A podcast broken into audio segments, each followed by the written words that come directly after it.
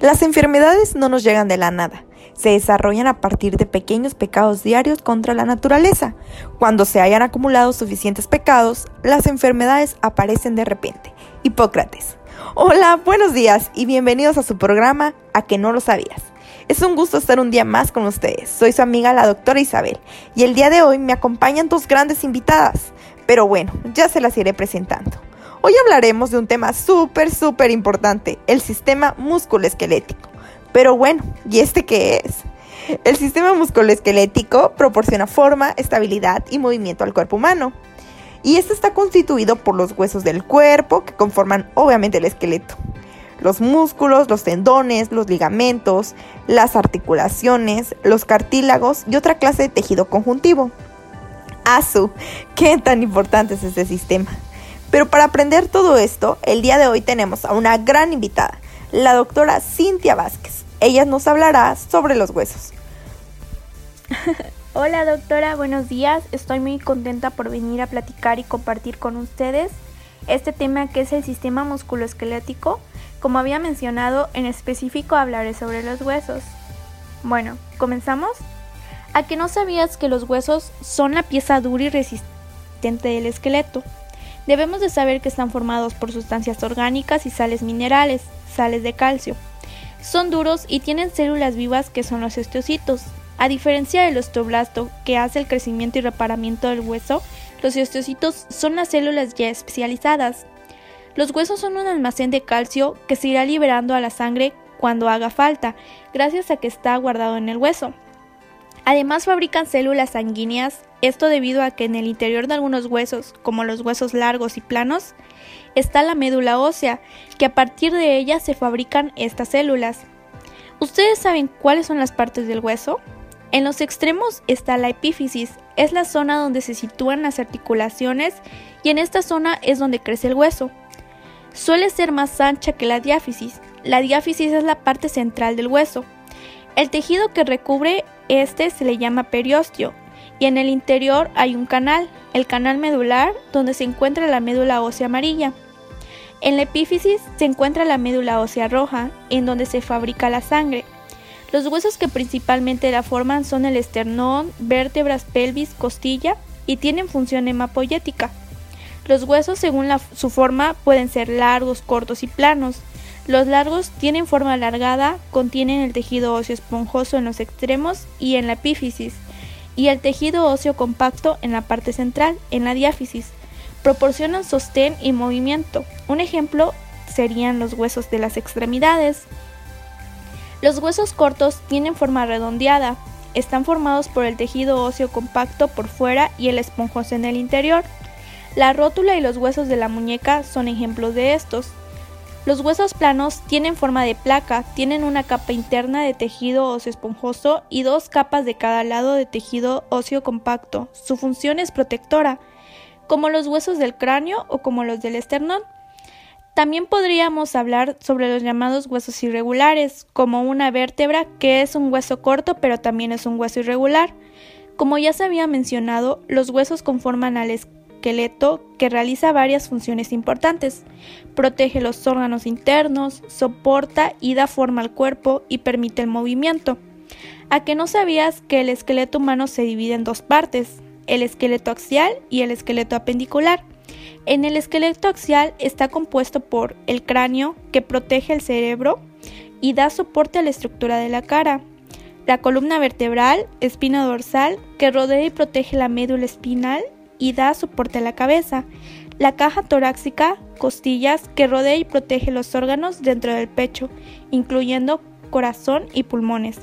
El esqueleto apendicular está compuesto por la cintura pectoral, hombros, los miembros superiores e inferiores, brazos y piernas, y la cintura pélvica, huesos de la cadera. Hablando sobre la marcha, es un proceso de locomoción en el cual el cuerpo humano en posición erecta generalmente se mueve hacia adelante, siendo su peso soportado alternativamente por ambos miembros inferiores. Los huesos sirven únicamente de sostén. El sistema musculoesquelético es muy complejo y esta es una pequeña parte enfocada solo en huesos. Sin embargo, hay mucho que conocer, como lo que mis compañeras seguirán informando. Hola, muy buenos días. Gracias por la invitación a este importante capítulo. Soy la doctora Mónica Urquieta y como dice este título, a que no sabías qué músculos están relacionados con la marcha. Cuando nosotros marchamos, en realidad no sabemos el esfuerzo que está haciendo nuestro cuerpo, y es normal, porque para nosotros simplemente estamos levantando nuestras piernas. Por eso, les voy a explicar detalladamente cuáles son los músculos principales que tienen relación con ese tipo de actividad.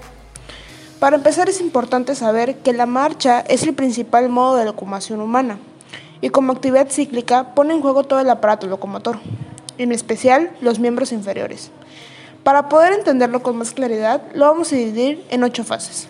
Comenzamos con la fase de contacto inicial. Esta fase consiste en posicionar el pie correctamente al entrar en contacto con el suelo. Para ello, se produce un movimiento de flexión dorsal del tobillo, ligera o nula extensión de rodillas y de flexión de la cadera. Estos movimientos son llevados a cabo por diferentes músculos. En el tobillo se encuentran activos los flexores dorsales, tibial anterior principalmente. En la rodilla intervienen los isquiotibiales y cuádriceps. En la cadera se produce una contracción de extensores, glúteo mayor y medio. La segunda fase es la fase inicial del apoyo o de respuesta a la carga. El propósito principal de esta fase es el mantenimiento de una progresión suave al tiempo que el descenso del cuerpo se amortigua.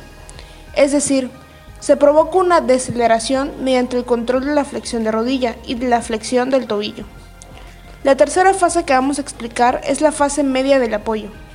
El comienzo de esta fase viene marcado por el despegue de dedos del miembro contralateral. En la pierna de apoyo se estabiliza la cadera y la rodilla mientras el cuerpo avanza sobre un pie estacionario.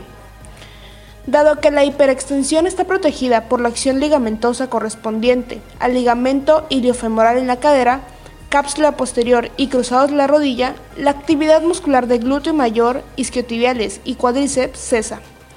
El sóleo es el que estabiliza las tres articulaciones. A nivel de tobillo, el tibial posterior y los peroneos mantienen la estabilidad del pie. Pasamos a la fase final del apoyo, es decir, a la cuarta fase. Sus objetivos principales de esta fase son proporcionar aceleración y asegurar una longitud de zancada adecuada. Los gemelos se unan al sóleo en el control de la dorsiflexión del tobillo. El tríceps dural se contrae ahora con potencia y el talón despega del suelo. Con esta fase terminamos toda la etapa de apoyo. Ahora vamos a pasar a la etapa de oscilación la cual vamos a empezar con la quinta fase, que es la fase previa a la oscilación. Su propósito es preparar el miembro para la oscilación. Se produce una actividad concéntrica de los flexores de la cadera, impulsando el muslo hacia adelante debido y debido al carácter biarticular de los gemelos, induce una flexión de la rodilla. Pasamos a la sexta fase. Sus objetivos básicos de esta fase son conseguir una separación pie-suelo suficiente así como alcanzar la cadencia deseada. El despegue del pie se consigue fundamentalmente con la actividad concéntrica del flexor propio del primer dedo, así como el mantenimiento de la separación pie-suelo se consigue con la musculatura pretibial, fundamentalmente el tibial anterior. Casi terminando esta etapa, nos encontramos con la penúltima fase, la cual es la fase media de la oscilación. Su finalidad es mantener la separación entre el pie y el suelo. Esto se produce gracias a la actuación concéntrica de los flexores dorsales. Y por último, nos encontramos con la octava fase, la fase final de oscilación. En esta fase los objetivos son acelerar la pierna y preposicionar correctamente el pie para establecer contacto con el suelo. Es necesaria una extensión completa de la rodilla y una posición neutra del pie con respecto a la pierna para realizar el contacto efectivo del talón y el comienzo del siguiente ciclo. Después de explicar esto con términos médicos, ahora participemos en una marcha como tal. Vamos a poder comprender el gran procedimiento que nuestro cuerpo lleva a cabo para solamente hacer una actividad. Pero así como los músculos tienen su función, hay otros elementos que se relacionan con la marcha. Pero para ello están mis compañeras, para explicarles al igual que yo cómo es que hay otros factores relacionados con la marcha. Bueno, ahora yo les hablaré sobre las articulaciones. Las articulaciones son el punto de contacto entre dos o más huesos en los que dichos elementos pueden variar entre sí de posición. Estos se clasifican según su movimiento en móviles, sinoviales, que también son conocidas como diartrosis, las semimóviles conocidas como cartilaginosas, que también se conocen como anfiartrosis. Y por último, fibrosas llamadas sinartrosis. Bueno, vamos a hablar primero de las sinoviales, que les decía, conocidas como las diartrosis. Son las más abundantes del organismo, poseen amplia movilidad, presentan característicamente una cavidad articular, cápsula articular, membrana sinovial y cartílagos articulares. Estos se dividen entre tres grupos dependiendo de cada movimiento. Y bueno, como ya vamos a dividirlo en tres grupos, vamos a empezar con el primero. Monoaxil. Troclear o en polea. Es una de las superficies que tienen en forma de polea, por ejemplo, la articulación humerocubital y la articulación interfalángicas, entre otras. La trocoide cilíndrica o en pivote. Estas tienen una superficie articular cóncava y otra convexa, es decir, una es una cavidad mientras que la otra tiene forma de esfera. Por ejemplo, las articulaciones radiocubital, proximal y la articulación atlodontoidea. Bueno, otra que es la biaxil, tiene dos ejes de giro. Esta, eh, bueno, conocida también como condilea o elipítica. Son las biaxiales y estas participan en una prominencia ósea conocida como el cóndilo. Un ejemplo serían las humeroradial y las articulaciones radiocarpiana, entre otras. Bueno, eh, el encaje recíproco o en silla de montar. Estas trabajan en dos ejes, por ejemplo, articulación esternoclavicular y la articulación trapecio metacarpiana. También está la atrodia, también conocida como plana. Son aquellas con bordes planos en las que sus partes no dejan de permanecer en contacto. Por ejemplo, las articulaciones acromioclavicular y las articulaciones intercarpianas. Y por último tenemos a las poliaxil, que estas tienen varios ejes de giro. Están las enartrosis o esféricas, son las que más movimiento realizan, por algo está el nombre, ya que participan los primeros tres planos, los transversales, los agitales y los longitudinales. Por ejemplo, las articulaciones glenohumeral y las articulaciones coxofemoral. Hay otras también que se llaman fibrosas sin artrosis. Este tipo de articulaciones se encuentran, se encuentran entre los huesos del cráneo y de la cara. Son aquellas en las cuales no hay gran rango de movimiento. Consisten en la unión de dos superficies óseas por un medio de un tejido formado principalmente por fibras de colágeno. Estas articulaciones se subdividen en suturas, gonfosis y sindemosis. Bueno, vamos a empezar con la primera, la sutura unidas por el tejido fibroso de fibras cortas, quedan inmovilizadas entre los huesos de la cara y el cráneo. Las gonfosis son las prolongación en forma de clavija o espina y se introducen en un huevo o alveolo, por ejemplo, el ligamento periodontal. Y las sindesmosis, unidas por fibras de mayor longitud en forma de cordón o cinta, los ligamentos. Bueno, ahora vamos con las cartilaginosas o las, bueno, conocidas también como anfiartrosis. Presentan movilidad discreta. En este tipo de articulación, las superficies articulares poseen formaciones de cartílago y aliano, sin condrosis o fibrocartilaginosas, que se interponen entre ambos huesos. Carecen de cavidad sinovial y presentan ligamentos periféricos que rodean la articulación. Sin condrosis son las articulaciones cartilaginosas en las que el elemento a conectar es el cartílago hialino y resulta de poco móvil a inmóvil. Entre las porciones del esternón, el manubrio, el cuerpo y la apófisis sifoides. Eh, estas tenemos un ejemplo, las articulaciones esternón y cartílago costal. Y bueno, y ahora sí, por último, la sínfisis presentan un fibrocartílago interpuesto entre las superficies articulares. Estas proveen absorción de fuerza de choque, ofreciendo resistencia y flexibilidad. Por ejemplo, la sínfisis del pubis y las articulaciones intervertebrales. Amigos que nos escuchan, Hay que darle el debido valor a las articulaciones, los huesos y los músculos, ya que son de suma importancia para el cuerpo humano, tomando en cuenta que las articulaciones tienen una de las funciones más importantes, que son constituir puntos de unión entre los componentes del sistema óseo, hueso y cartílagos, y facilitar movimientos mecánicos, proporcionándole elasticidad y plasticidad al cuerpo.